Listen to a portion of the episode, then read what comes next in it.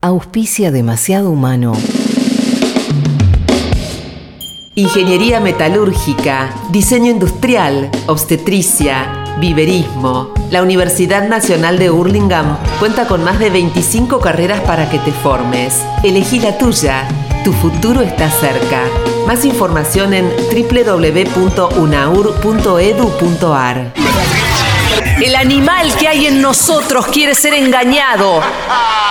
La moral es una mentira necesaria para no sentirnos desgarrados interiormente. Sin los errores que residen en los supuestos de la moral, el hombre habría seguido siendo animal. Pero de este modo se considera algo superior y se impone las leyes más estrictas. De ahí que le horroricen los niveles más cercanos a la, animalidad. Humano, soy demasiado humano. Si fuera un animal sería más honrado. Humano, soy demasiado humano. Como me arrepiento de haber bajado del árbol. No hay suficiente religión en el mundo para aniquilar a las religiones. No hay bastante amor y bondad en el mundo como para poder ser generoso hasta con seres imaginarios. Lo perfecto no ha de poder hacerse.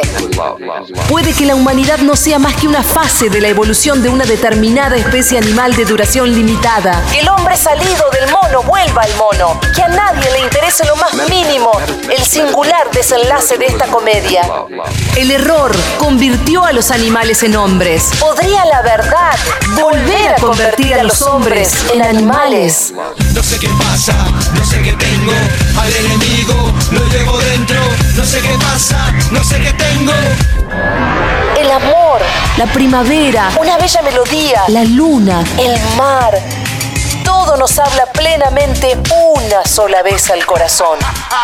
Si es que todas esas cosas llegan alguna vez a expresarse por entero. Humano, soy demasiado humano. Si fuera un animal sería más honrado. Humano, soy demasiado humano. Como me arrepiento de haber bajado del árbol. Humano, soy demasiado humano. Si fuera un animal sería más honrado.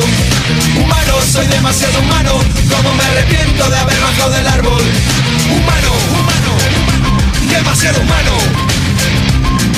Humano, humano, demasiado humano. Allí donde ustedes ven cosas ideales, Humano, soy demasiado humano. yo veo cosas humanas. Demasiado humanas. María, volvé, María. María, volvé. María, volvé. María, volvé. María, volvé. Bueno, nada. Este se fue. Todos se van. Todos se van en algún momento. Este. La vida se va. Se va. Así. Es efímera. Es absolutamente precaria. Todo se va y bueno. Lo que hay que hacer es como de algún modo volver sobre los ciclos anteriores, ¿no? ¿Qué significa ir para adelante? Sino repensar y resignificar lo que ya vivimos. Hay todo un debate en filosofía que tiene que ver con eso, con si se trata de un progreso evolutivo hacia el futuro o si más bien, por el contrario, ir hacia adelante es estar todo el tiempo revisando y repensando lo que ya fuimos, lo que ya hicimos, lo que éramos.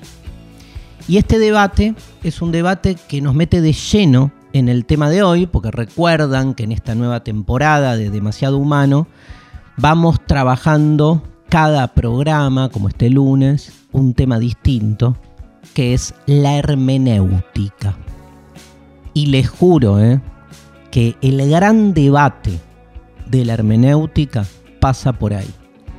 Si de alguna manera tenemos la capacidad de crear lo nuevo con todo lo que nos entusiasma, lo que nos excita, la novedad, la novedad artística, la novedad política, la novedad cotidiana, de estar siempre como intentando fundar lo diferente, ¿no? Pero ¿qué significa lo diferente? ¿Significa poder crear algo inexistente o siempre lo diferente es una nueva versión de algo que retomamos de un pasado en el que estamos inmersos?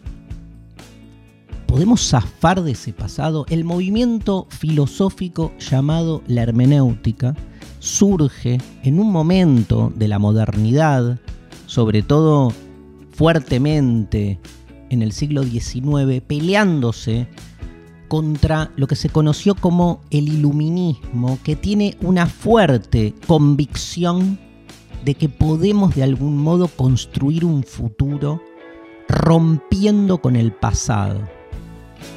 Para la hermenéutica siempre se trata de una reinterpretación de algo ya vivido. Y es fuerte porque estamos acostumbrados, nos creemos realmente no solo novedosos, sino novedantes. Aguante el autoaplauso que lo extrañábamos. No existe novedantes, pero está bueno que es como creemos, nos jactamos de poder estar siempre instalando lo original. Vieron como que el gran mito del artista, del creador, es lograr generar algo que nadie hizo, ¿no? Esta idea de la originalidad que supone obviamente un ser humano que se este, crea a sí mismo, se arroga una especie de omnipotencia por poder de algún modo crear algo que nunca nadie pensó. Bueno, no. Porque les quiero decir algo, incluso si estuviésemos logrando pensar algo que nadie pensó, lo estaríamos pensando con palabras que ya tienen un significado. O sea, lo absoluta, lo radicalmente nuevo es imposible. Entonces es como asumir, y esto nos dice la hermenéutica como movimiento, la hermenéutica como corriente filosófica. Es de ese tenor la hermenéutica, ¿eh? es como el marxismo, la fenomenología, Ahora la vamos a desgranar un poco, pero eso nos dice la hermenéutica. Revalida la tradición, pero no dogmáticamente. Bueno, hay de todo. En la hermenéutica, como hay de todo, hay, hay una hermenéutica de izquierda, una de derecha, porque tiene una fuerte filiación religiosa, que es el lugar donde surge en algún punto con mucha fuerza. Sobre todo en las religiones del libro, como la nuestra, nuestra cultura que de algún modo está basada en la predominancia de un texto fundante como el bíblico, del que no hacemos más que releerlo. ¿no? Entonces esa tradición es una tradición revisitada permanentemente, pero hay un cambio de lógica, porque el futuro ¿no? Este, no es ir para adelante, sino es ir hacia adelante, releyéndonos permanentemente hacia el pasado. Una ruptura muy importante en nuestra forma de concebir el tiempo, lineal. Por eso es medio incomprensible, pero es cierto que cualquier cosa que estemos pensando la estamos pensando retomando cuestiones de las que provenimos. Tradición viene de transmisión. La, hermenéutica exalta la tradición porque exalta la transmisión de ideas, pero entiende que toda transmisión supone siempre un acto de traducción. Tradición, transmisión, traducción, porque estamos traduciendo el pasado a la hora de retomar conceptos tradicionales. ¿Cuál es la cuarta? Tradición, transmisión, traducción, traición traición. Un hermeneuta no puede sino ser un traicionero que se pelea permanentemente con esas palabras, esas ideas, esos conceptos que llegan hasta nosotros y que de algún modo nos constituyen en este texto que somos.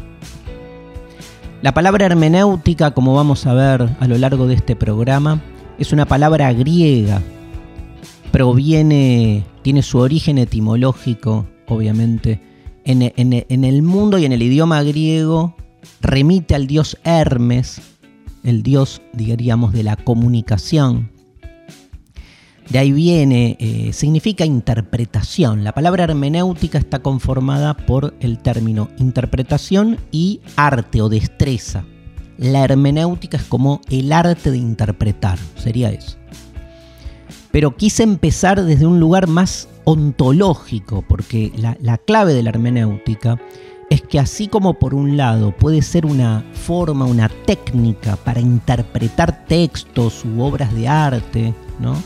Palabra que encontramos permanentemente este, a la hora de, no sé, el análisis crítico de un libro o, de un cuadro, como este cuadro que tenemos, estoy señalando bien, sí, que tenemos acá, que nos trajo Mariana Collante, que no me acuerdo de, de, de quién es, pero que después nos va a decir, donde de alguna manera uno puede decir, bueno, a ver Darío, haceme una hermenéutica del cuadro. ¿De qué, cuadro es, eh, Marian?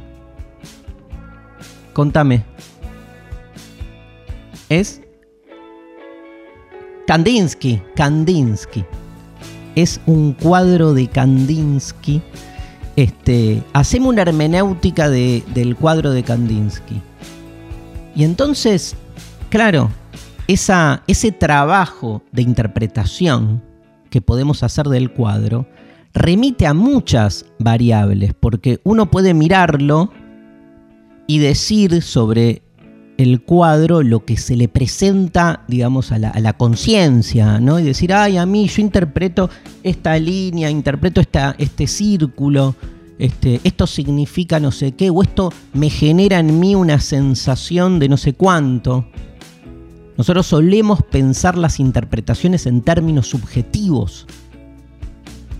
Pero también Mariana o quien sea que por ahí maneja un poco más de este, historia de la pintura, viene y dice, no, a ver, ¿por qué Kandinsky pintó este cuadro? Porque en la época en que él sale a la palestra, hay un conflicto interno, un cuestionamiento de la pintura mimética representacional vigente, y entonces la abstracción está buscando no sé qué soto. Digo, uno puede al interpretar tomar un montón de categorías teóricas que ayuden a eso. Lo que pasa que en el fondo la interpretación de algo eh, nos coloca en un debate fascinante, que es si hay una interpretación única de las cosas, o verdadera, o correcta, o si la hermenéutica justamente nos habilita una diversidad de interpretaciones muy distintas que entran en un conflicto, que cada una busca, no sé si imponerse, pero sí postular su propia versión y que ninguna de las versiones termina siendo la, verdadera. Y en general, digamos, eh, la, la cuestión hermenéutica interpretativa suele ir por ese lado. Porque nosotros tenemos como muy asentada la concepción de que interpretar es un añadido subjetivo, ¿vieron? Interpretame el cuadro de Kandinsky es qué me pasa a mí entonces yo digo, uh, me pasa tal cosa. Y se supone que es importante lo que yo digo, ¿no? Que no es que no lo sea. Pero digo, tal vez la interpretación de una obra de arte no sea más que un plexo en el cual, digamos, convergen todas las interpretaciones diversas y posibles que a lo largo de la historia se han hecho de esa obra fascinante pensarlo así, ¿no? Tal vez un libro no es un libro, sino las infinitas interpretaciones que desde siempre y para siempre el libro recibe. Y el libro va expandiéndose, aumentando su caudal interpretativo y por lo tanto aumentando también su condición textual.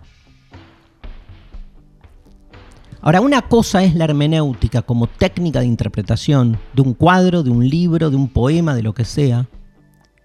Y otra cosa, que es el gran corte que en filosofía se da con autores, sobre todo ya finales del siglo XIX y principios del XX, Nietzsche en adelante, pero en especial creo yo con la obra de Heidegger, que es cuando la hermenéutica se vuelve ontológica que ya no es pensar hermenéuticamente la interpretación de una obra, sino es pensar que nuestra relación de conocimiento primigenia con la realidad es de carácter hermenéutico.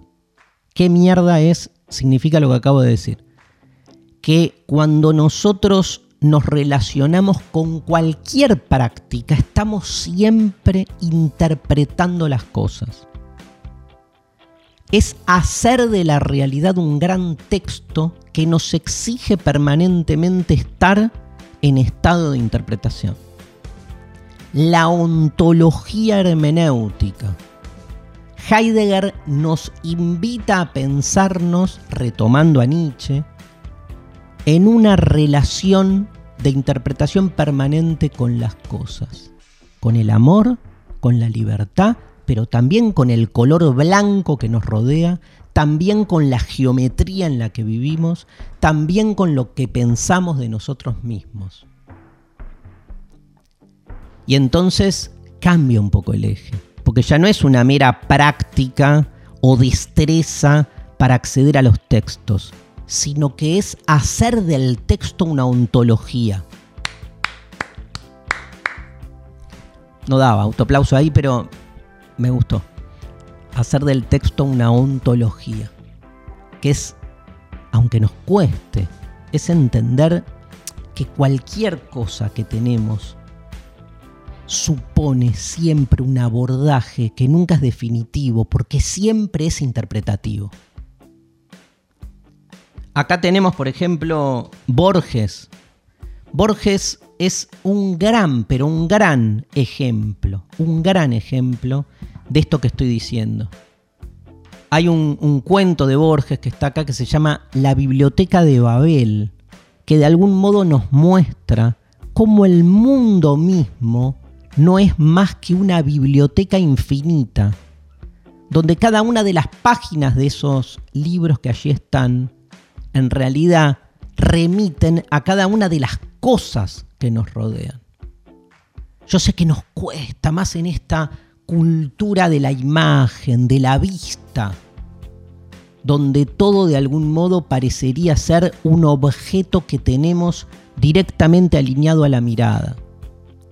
Pero siempre estamos leyendo las cosas, ¿no? Yo creo que hay que recuperar algo del verbo leer porque estamos leyendo todas las los fenómenos que nos rodean suponen siempre una lectura y una relectura. Interpretar es casi la condición originaria con la que nos vinculamos con todo lo que hacemos. La pregunta es si esa interpretación tiene límites o no tiene límites. Fíjense el gran debate que hay hoy, por ejemplo, no sé, en la política sobre la libertad. Todo el mundo define libertad como se le canta el orto.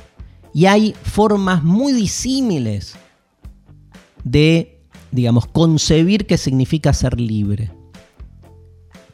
¿Hay una interpretación más verdadera a la hora de definir qué es la libertad?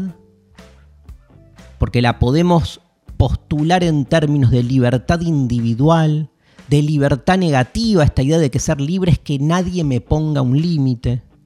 O lo podemos pensar como la pensaban los antiguos, como que ser libre es que nada obstaculice la realización de mi naturaleza. Definición que de algún modo choca contra la concepción de libertad individual más de los modernos, y famosa discusión querella de la modernidad libertad de los antiguos, libertad de los modernos. Lo que me parece fundamental en ese sentido es entender que uno de los dilemas a los que nos invita la hermenéutica tiene que ver con eso, con los límites de toda interpretación. Porque el esquema sería este, gente. Si todo es interpretación, si como decía Nietzsche, no hay hechos sino interpretaciones, la pregunta es, ¿pueden convivir las diversas interpretaciones entre sí o siempre hay una lucha de interpretaciones? O siempre hay una lucha de interpretaciones. La agarro a la amiga Evita porque, bueno, el peronismo es un gran ejemplo de que cuál es el peronismo correcto. Si hay tantas versiones del peronismo que incluso diría hermenéuticamente que hay más interpretaciones del peronismo de lo que el peronismo es. Me van a matar, mejor no aplaudo. Pero, ¿qué significa esto? Que muchas veces las interpretaciones exceden incluso el original. Exceden el original. Y quiero decirles algo. Muchas veces cuando se debate lo que es el peronismo, viene uno y dice, lean a Perón. Y ahí está. Claro, el problema es que quien gesta una obra también es un intérprete. Porque la obra excede al autor. Mini autoaplauso. Es un nuevo... Lo voy a lanzar al mercado. Mini autoaplauso. Si hay lucha de interpretaciones, hay siempre una interpretación vencedora, que es la que se vuelve hegemónica y se instala como verdad. La hermenéutica en algún punto cuestiona esa idea de verdad absoluta o única, porque entiende que hay siempre un ejercicio de, de relectura. Y en esas relecturas no todas las lecturas son son las mismas, ¿no? Y digo una cosa más, ojo con el verbo interpretar. ¿Vieron cuando uno dice, qué bien interpretó tal actor al personaje de una obra de teatro, de una película? ¿Vieron que ahí interpretar ya no significa lo interpreto como se me canta el orto, sino que le estamos como de algún modo celebrando que encontró algo de la verdad del personaje. Por ahí se trata de cambiar la idea de verdad en el fondo. Puede ser, ¿no? Que tengamos que desplazar, no, no postular una idea de verdad dura, de verdad por correspondencia, como se dice en filosofía, no significa anular la verdad. Tal vez la hermenéutica lo que nos está proponiendo es repensar la idea de verdad, que creo que es una de las formas que nos debemos, de los pendientes que nos pueden generar hacia el futuro que se viene, un cambio mejor, porque revisando la idea de verdad, podríamos tal vez, por lo menos es un deseo, poder empezar a conectar con lo otro de mí, ¿no? Digo, el gran problema de la verdad es que uno siempre cree que la tiene uno. Darío Stanraiver es Demasiado humano. Séptima temporada en Futurock. Qué temazo, ¿no? Qué temazo la cuestión de, la interpretación. Yo, yo, quiero como este, dividir las cosas, ¿no? Tenemos como por un lado todo el debate en relación a si las interpretaciones son este, esto, ¿no? De si hay una interpretación verdadera de las cosas si la interpretación verdadera es la que el autor nos trae. Claramente dijimos al cierre del primer bloque que no, ¿no? que en todo caso el autor es un intérprete más. Pero es difícil, porque el autor dice, pero la inventé yo la obra, la, no sé, escribí un cuento, ¿viste? Y después es como que te lo interpretan de un modo diferente. El autor en general, si sale a defender su interpretación, no da, es medio pavo. O sea, vos lo que haces cuando este, creás es como de algún modo ofrecerle, entregás eh, al mundo algo que sale de vos y que de algún modo, digamos, ya no te pertenece.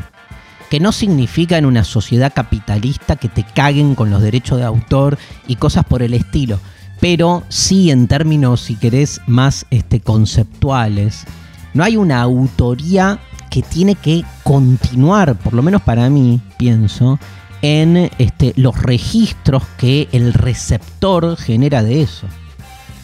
Yo creo que el arte básicamente eh, es antes que nada una, llamémoslo, una estética de la recepción.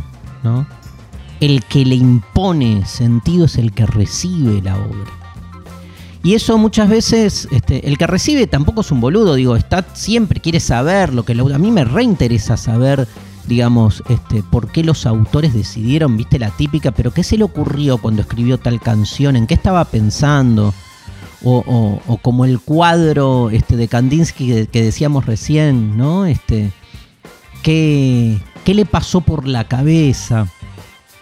E inmiscuirse en este, la vida privada por ahí del autor, del artista, para entender ¿no? este, cómo se creó algo hacer una sociología biográfica de la historia del creador.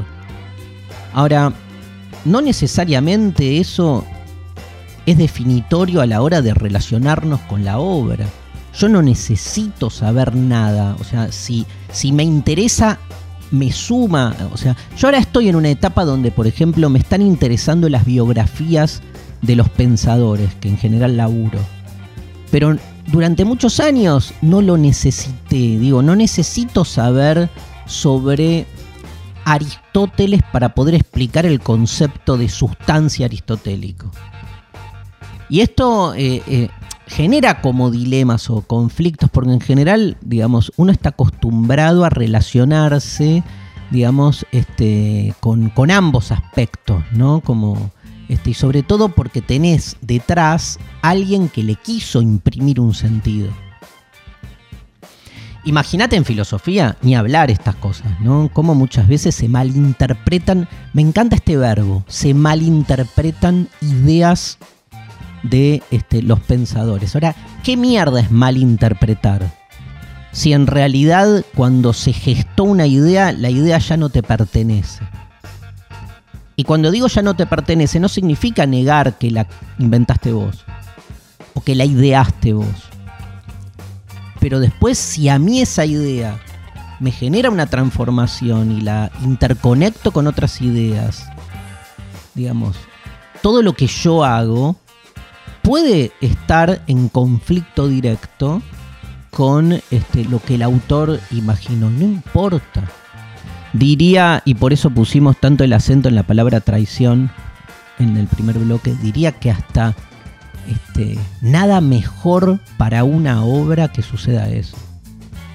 Que los lectores, que los receptores la vayan, digamos, este, haciendo transformarse en algo distinto de sí, ¿no?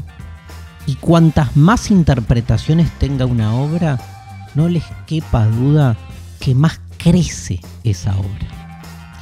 Vamos, invitamos gente como el primer programa a que nos ayuden a pensar un poco en, estos temas.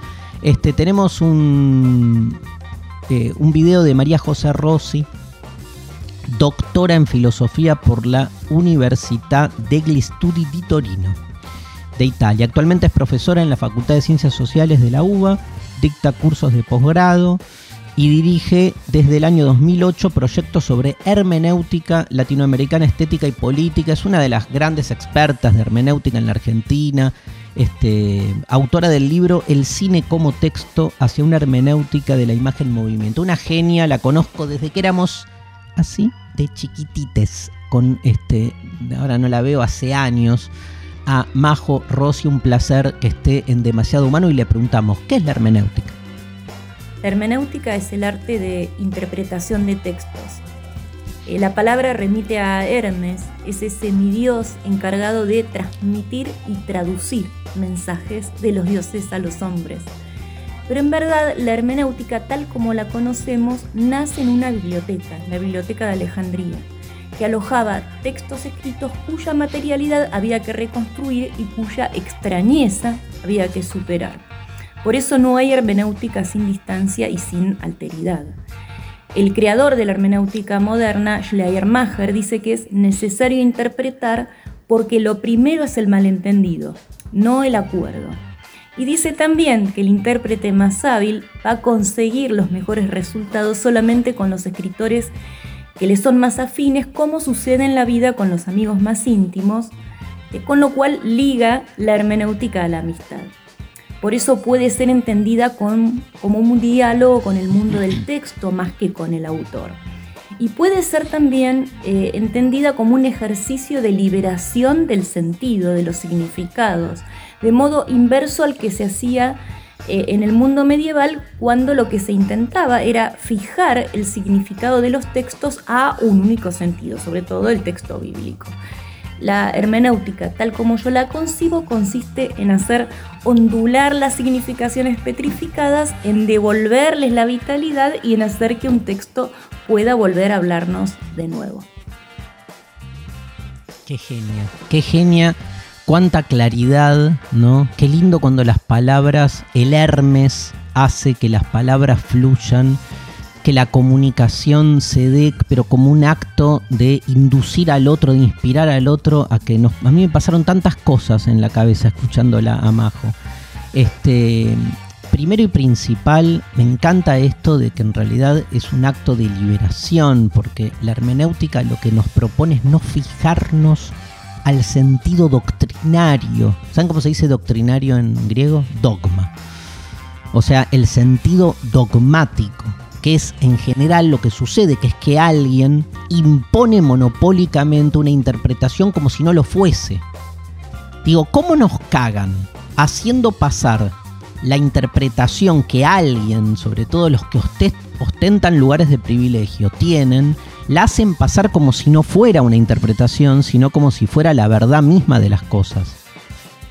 Por eso la hermenéutica, al postular ese carácter más fluido de interpretaciones varias sobre cualquier texto, es en algún punto emancipatoria, emancipa, subvierte, ¿no? Digo, saca de abajo, de eso significa subvertir, las versiones que están de algún modo solapadas. Después lo que dijo este, María José es esta idea de una hermenéutica que este, proviene de la hermenéutica religiosa, pero se mueve hacia otro, hacia otro lado. Pero es interesante pensar que nosotros provenimos en nuestra identidad textual, digo, los textos que nos han ido constituyendo. Uno de ellos, tal vez de mayor impronta, es la Biblia que la Biblia no se olviden que Dios crea el mundo desde la palabra.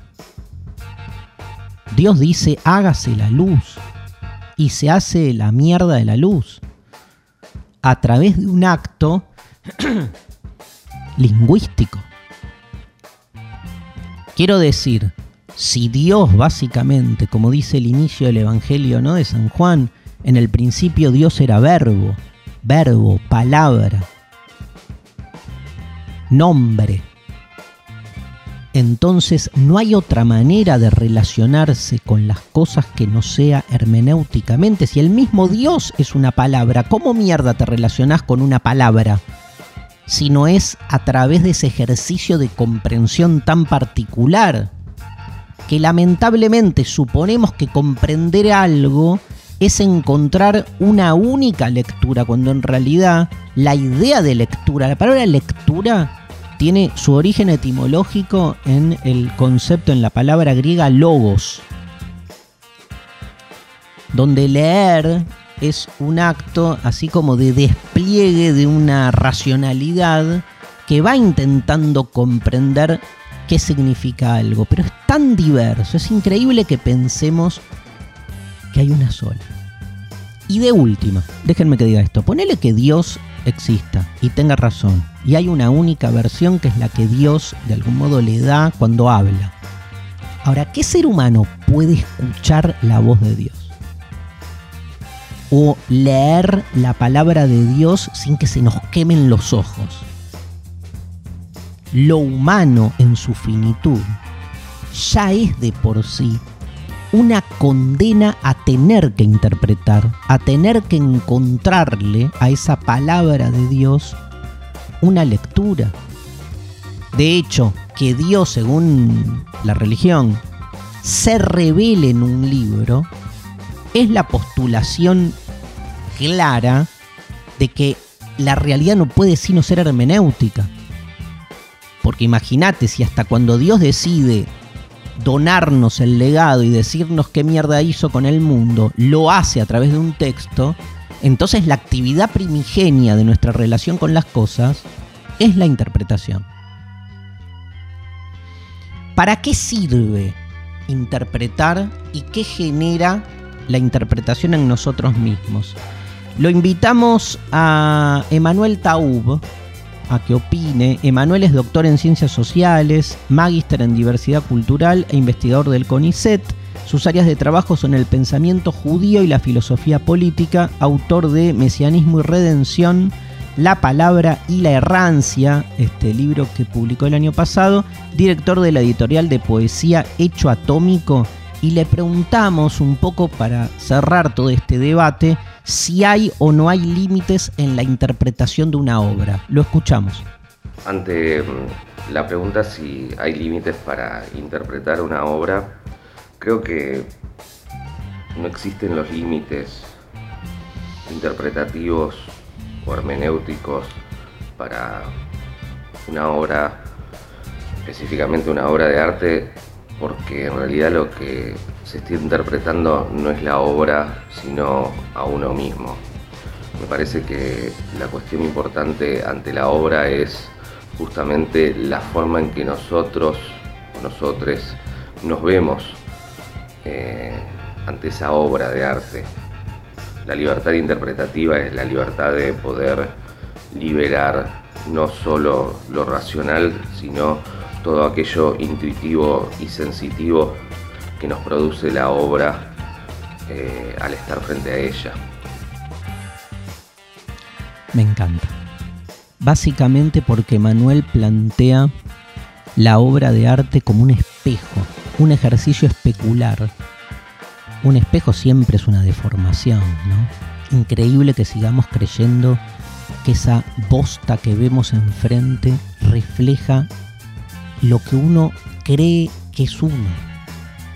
Cuando el espejo, cuando digo que deforma, es porque nos devuelve casi como una como un desafío, una invitación a que uno se mueva del lugar en el que uno está. Emanuel es concreto, no fue contundente. Cuando interpretas una obra te estás reinterpretando a vos mismo, ¿no? Dijo. Y es cierto que, este, no sé, ves una película y algo se te mueve, lees, un, digo, lees una novela o lees un poema y algo se desplaza, o no te pasa nada, que es que también te pase algo. Pero en esta estética de la recepción, entonces, tenemos que salir, un poco la propuesta es salir de la idea de que lo que importa en la hermenéutica es el texto que interpretamos, sino que ese texto, como cualquier conjunto de palabras, nos habla. Saben que en la en el idioma en el que está escrito el, hebreo, bueno, hasta el día de hoy, que está escrita la Biblia, el, el hebreo es un idioma que está compuesto por consonantes y en su origen, digamos, este, el, hebreo no tiene vocales. Ahora hay como una nomenclatura para las vocales, pero en general no se usa. ¿Por qué? Porque uno de algún modo rellenaba con las vocales esas consonantes que eran las que estaban para ser leídas. Pero cuando uno lee, tiene que añadirle a lo que lee las vocales que uno supone que faltan para que se constituya la palabra. Muy loco, porque deja muy abierto a la interpretación, pero ya, digamos, del habla cotidiana, un poco retomando lo que decía María José, que es que cuando uno piensa en la hermenéutica, está pensando también en lo que escucha Nada. Ahora viene Mariana Collante, la escuchás, estás interpretando lo que ella dice. Este, eh, el habla ¿no? este, cotidiana, lo que nos decimos todos los días, supone un ejercicio de interpretación permanente. De hecho, diría al revés, los grandes conflictos tienen que ver con ese colapso de interpretaciones disímiles donde alguien te dice una cosa y el otro interpreta otra las grandes peleas que tenemos suelen ser problemas de lenguaje, por decir así. Ahora, yo no quiero purificar el lenguaje ni depurarlo, sino quiero potenciar el conflicto, porque creo que en ese conflicto de interpretaciones es donde crece la diferencia, no me cabe ninguna duda. La lucha de interpretaciones para mí tiene sentido hermenéuticamente en la medida en que la lucha quede en estado de lucha, en que las diferencias u otredades en juego potencien su singularidad. El problema es cuando uno de los actores del conflicto termina como triunfando e imponiendo su versión sobre la del resto. Demasiado humano. Con Darío Stanraiver. Hasta las 21. Futuro. Interpretame esta. ¿Qué haces, Marian? ¿Cómo andan? Estaba pensando, escuchando a Emanuel que metió lenguaje inclusivo en un momento. Sí. Bueno, yo también. Que la hermenéutica también exige como, ¿no? Ese desplazamiento en la forma de hablar. Que no hay un lenguaje bien hablado o mal hablado, sino que hay formas eh, donde se instituye como cierto modo de hablar como si fuese el correcto. Por eso Claro. molesta tanto cuando desde el interior mismo del lenguaje este, se buscan ciertas rupturas. Sí, ¿sabes quién defendía mucho eso y coincidía con otro que era Roberto Ar Borges y Roberto Ar en un momento escriben casi el mismo texto que se llama El lenguaje de los argentinos y ahí él defiende que eh, sea permeable. Y había un otro tipo de la Real Academia de la Sarasa Sarasa que decía, no, el lenguaje español tiene que ser así. Decía, che, no hablen cualquiera, dijo el tipo. Igual se mantiene hasta ahora, ¿no? Hay cierta tendencia de gente que dice se habla de determinada manera, el otro habla mal, Sí. como habla la gente X, ¿no? Bueno, pero digo, es muy. Es, lo, lo que yo ahí veo es como mucha doble vara, ¿viste? Como, Claro. Ponele, a, a muchos les molesta, no sé, el lenguaje inclusivo, pero no les molesta, no sé, usan la palabra whatsappear como si fuese. Googlear, eh, WhatsApp. o googlear, pero lo que digo es porque a la hora de, de, digamos, de cuestionar el uso del lenguaje inclusivo, se lo cuestiona a- eh, con el argumento de que se está como menoscabando la, la- la pureza del lenguaje. Exacto. Pero son puristas cuando se les canta el orto, como siempre, ¿no? Exacto, sí, sí, sí. Sabés que ayer este, le contaba a mi. Le estoy contando a mi hijo para dormirlo cuentos de Borges. Bueno, pobre pibe. No, ¿cómo? ¿Te acordás que hicimos en una época. Hiciste contando a Borges, claro. Bueno, retomé. Pero no era para niñez. Ahora es para, ahora- ahora es para niños. Versión para niñez. Versión para niños y mm, le- la- no, hablando de la hermenéutica, digamos, la versión que le conté ayer del inmortal de Borges, él estaba chocho con este, con esto de qué onda, este, de, de- nada, de- del aburrimiento. Le decía, se querían morir los inmortales porque se aburrían. Porque- bueno, pero rescaté como la esencia del texto, pero lo puse, imagínate. Pero no se puede dormir, te quedas loco pensando. No, se duerme el toque. Ah, sí. Sí, pero es Uy, por la, por la cadencia, es porque está el papá ahí acompañándolo. Nunca importa al final, más que eso. Escúchame, que no tenía idea del cuadro de Kandinsky. Bueno, Es tuyo. es mío, estaba en mi Pero casa. tenés un Kandinsky, boluda, no puedo creer. Obvio, yo no sé por qué les estoy hablando. Tengo un Kandinsky original y estoy acá hablando de literatura. Hablando de interpretación, ¿qué pasa con las copias, no? Uh, oh, Porque eso que tenés ahí es una interpretación porque hay, alguien lo pintó, lo alguien. copió. Sí, pero o sea, hay miles lo copiaron lo- y, lo pusieron en una lona, en un bastidor, imagínate. Y ponele que le cambiaron algo y no sabemos. Obvio, Y seguro. es- y esto es mejor que el Kandinsky. Claro, pero aparte no sabemos cuáles son las dimensiones reales del Kandinsky original. Ponele, ya con eso ya listo. Porque si yo quiero la misma copia, pero más grande, la van a hacer y todo se va a estirar. ¿Y Kandinsky qué va a decir? Nada, es una porque- interpretación, dice Kandinsky. Porque está muerto. Porque pa. está muerto. La familia no sé qué dirá, pero bueno. Bueno, ¿qué nos trajiste? ¿La interpretación de qué texto? Traje El animal sobre la piedra, Daniela Tarazona. Es una novela de eh, editorial Entropía. Daniela Tarazona es una escritora eh, mexicana que en el 2008 escribió este texto que em, se, se, em, ancla en una figura que tiene la literatura que es el, el narrador em, poco confiable. ¿Qué es un narrador poco confiable? Que te está contando algo y vos en un momento decís, ah, me, me está, está contando, cagando. me está cagando, me está contando una versión parcial, me está contando una mentira, me está contando, está bajo efectos de eh, algún tipo de, de- de algo que le distorsiona la percepción. Wow. Entonces, eh, nosotros como lectores, lectoras, lectores, entramos ahí tratando de hacer pie en algún lugar, porque viste que cuando no, no te asegura ver lo que te está contando, te volvés medio muy activo, digamos, eh, eh, como lector. Entonces ella cuenta que eh, una mujer en primera persona empieza a narrar que su madre murió y que va a hacer un viaje, se va a ir a una playa. En ese viaje, está en la playa, se empieza a transformar en reptil. Ella no. Lo que está muy bien hecho es que eh, el lenguaje no da nunca eh, esta cosa de preparación de que va a suceder algo fantástico, ¿no? Porque no quiere la autora, imagino, ponerlo en ese plano de lo fantástico, sino como si fuera un proceso biológico natural, como si vos y yo dijéramos, listo, queremos ser perros y empezamos a transformarnos en perros lentamente. Amo, Amo. amo esa forma tal cual.